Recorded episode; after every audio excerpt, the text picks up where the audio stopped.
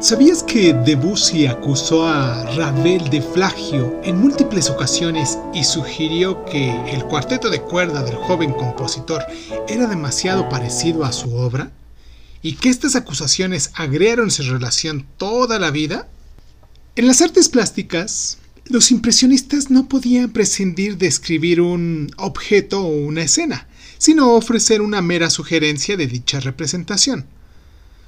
La música de Claude Debussy y Mauricio Ravel refleja esta tendencia y se aparta de la tradición de la música programática que data del barroco. Por eso, en lugar de presentar una escena o una idea, la música impresionista trata de evocar de forma indirecta.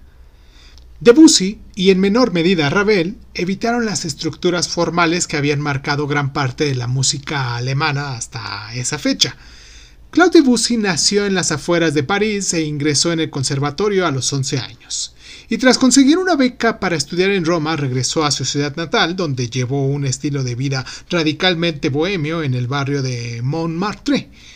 Ahí se relacionaba con artistas, escritores y otros músicos y asistía a las reuniones de un grupo conocido como los simbolistas, del que también formaban parte los poetas Charles Baudelaire, Paul Verlaine, Arthur Rembrandt y Stephanie Mallarmé. Según la, teoría, la poesía consistía en sugerir un objeto o una idea con la ayuda de palabras que aludieran al mismo lugar de utilizar su nombre. Debussy trasladó esta teoría a la música e incluso utilizó textos simbolistas en algunas ocasiones. Por eso, para describir sus obras, casi siempre se utilizan adjetivos como exuberante, rico, embriagador. Y aunque utilizó armonías inéditas y revolucionarias en obras como Claro de Luna y Preludio para la siesta de un fauno, la belleza de su música siempre ha resultado más accesible para los oyentes de lo que suele ser habitual en la música revolucionaria. Otro gran impresionista fue Mauricio Ravel quien al igual que Debussy estudió en el Conservatorio de París y vivió entre los modernos de la ciudad. Su grupo se llamaba Les Apaches, que en francés significa matones callejeros.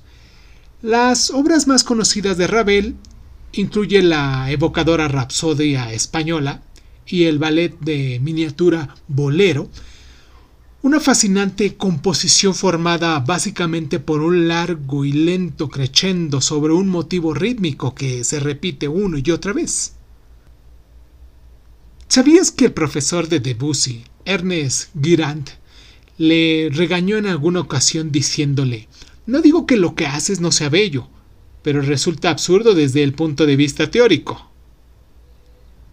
¿Sabías que Ravel fue compañero del conservatorio del famoso compositor Gabriel Fauré?